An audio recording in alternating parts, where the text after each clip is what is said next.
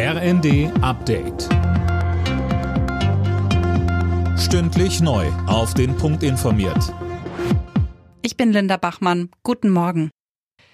EU-Ratspräsident Michel fordert, dass Russland aus dem Sicherheitsrat der Vereinten Nationen ausgeschlossen wird. Moskau führe einen nicht zu rechtfertigenden Krieg gegen die Ukraine, sagte er in seiner Rede vor der UN-Generalversammlung in New York. In einem solchen Fall müsse die Suspendierung eigentlich automatisch erfolgen, so Michel.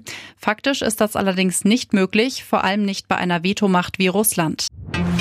Das Wohngeld soll sich im Schnitt verdoppeln. Das sieht der Gesetzentwurf zur von Kanzler Scholz angekündigten Wohngeldreform vor, der nun auf dem Tisch liegt. Anne Brauer mit den Details. Die Haushalte, die Wohngeld beziehen, sollen ab dem kommenden Jahr im Schnitt 370 Euro pro Monat bekommen. Aktuell sind es 180. Und mit der Reform sollen auch viel mehr Haushalte profitieren können. Zwei Millionen, etwa dreimal so viele wie jetzt. Und noch ein Problem will Bauministerin Geiwitz angehen. Sie will das Wohngeld bekannter machen und das Antragsverfahren vereinfachen. Denn aktuell wissen viele potenzielle Empfänger gar nicht, dass sie einen Anspruch auf das Wohngeld haben. Finanzminister Lindner will die Frist für steuerfreie Einmalzahlungen verlängern.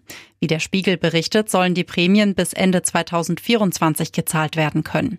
Wenn Arbeitgeber ihren Angestellten Bonuszahlungen gewähren, sind die aktuell bis zu einer Höhe von 3000 Euro steuer- und abgabenfrei.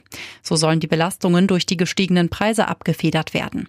Arbeitgeberpräsident Dulger sagt allerdings, viele Unternehmen könnten sich die Zahlungen aktuell nicht leisten.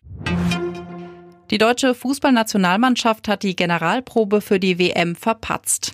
In der Nations League verlor das Team mit 0 zu 1 gegen Ungarn. Es war die erste Niederlage unter Hansi Flick.